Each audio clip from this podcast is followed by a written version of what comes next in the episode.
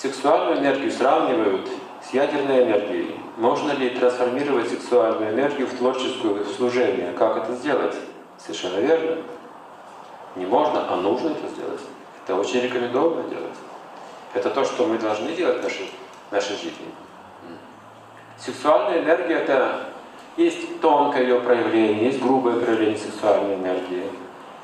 И на более тонком уровне это творческая энергия, энергия эстетизма, культуры, крас крас красоты. То есть вы видите, вы ценитель искусства можете стать таким тонким. Понимать музыку, поэзию, живопись, театр. То есть вы очень тонко разбираетесь в этих искусствах. Это тоже кама в таком культивированном тонком проявлении. У меня был учитель из мира художников, Наталья Пизикаш. Вот сколько я живу, общаюсь с творческими людьми, я не знаю, я не вижу еще подобного человека с такими вкусами. Мы с ним какое-то время вместе работали по окончании учебного заведения, мы с ним вместе работали. У нас были большие проекты творческие. Большие были объекты, так сказать, для того, чтобы оформлять их и прочее. И мы вместе с ним э, составляли договора, общались с людьми, с руководителями, показывали свои проекты людям.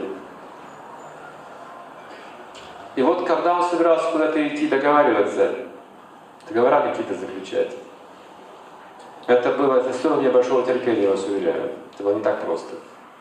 Потому что я одевался, это очень просто. У меня были такие мятые, не очень глажные брюки, туфли вообще никогда не чистил, мне это казалось все э, замашками буржуазными. Я одевался просто, я был подростком тогда. Вообще не обращал на это внимания. У меня были длинные волосы такие, борода. Вообще я был запущен полностью. Он никогда не делал замечаний, ничего, но он, он был художником и изнутри, и снаружи. Это был уникум человек. У него был целый гардероб. И вот он, представьте, он, он знал, куда идет, он имитировал на того человека, на этот проект, на эту тему. И он знал, что сейчас все зависит от того, как мы это представим, как мы будем выглядеть, как мы будем говорить и прочее, как мы будем убеждать, что мы покажем и так далее. Был высший вкусов человек. У него был гардероб, открывал свой гардероб, а я уже понимал, это надолго. И вот там рубашки, там у него такие полоски косые, прямые, такой толщины, он все это пропорции подбирал, так и так, наконец одевал рубашку, там какие-то брюки, костюм, думал, ну все, слово, мы уходим. Нет, галстук теперь. И там еще пол гардероба галстуки, и теперь один галстук он завязывал. Я думаю, просто потрясающе. Говорит, как ты думаешь? Я говорю, просто потрясающе. Говорит, нет, развязывал. И опять нужно много времени ждать, пока он завяжет новый галстук и прочее. Это еще полчаса проходит. Боже мой, я уже не знал, что делать. Все, наконец галстук подобрали, я вздохнул, все, теперь идем. Но там у него в прихожей была вешалка со шнурками еще. Разной толщины, формы, и плетеные, и другие. Я таких шнурков в жизни, мы с Прибалтики шнурки присылали посылками, представьте себе. Шнурки были ручной работы, художественные. Я не шучу. Носки были с, с разными маркировками, тоже была чуть ли не ручная работа. Это был художник. И вот он вышнуровывал свои ботинки, можете представить, и зашнуровывал их еще целый час вообще. И наконец шнурки были подобраны, костюмы были подобраны, галстук подобран, все, мы выходили наконец. Но я поражался, как он заходил в кабинет, как он говорил после этого, и как он впечатление производил. Намертво, сразу, замертво. Один выстрел, все, все готово. Это невероятно. И это соответствовало тому, что мы еще предлагали. Можете представить? Это уровень был тот же самый. Это был великий мастер. Это все называется кама. Но уже работающая как культура, как этикет, как этика, как мораль. Это тоже ценные вещи, видите, но можно поднять выше. В конце концов, эта кама становится чистой духовной любовью, та же самая энергия, отданная бескорыстно. Хорошо, есть зависть. Служите этому человеку. И зависть уйдет. Она уйдет. И что вы почувствуете, когда зависть уходит? к вам приходят великие знания, великие способности. Вы становитесь очень богатым человеком внутри. Нет зависти, значит, остальное есть у вас. Есть самая лучшая вещь внутри. Если нет зависти, вы можете видеть будущее. Все ясновидцы, они независимые люди были.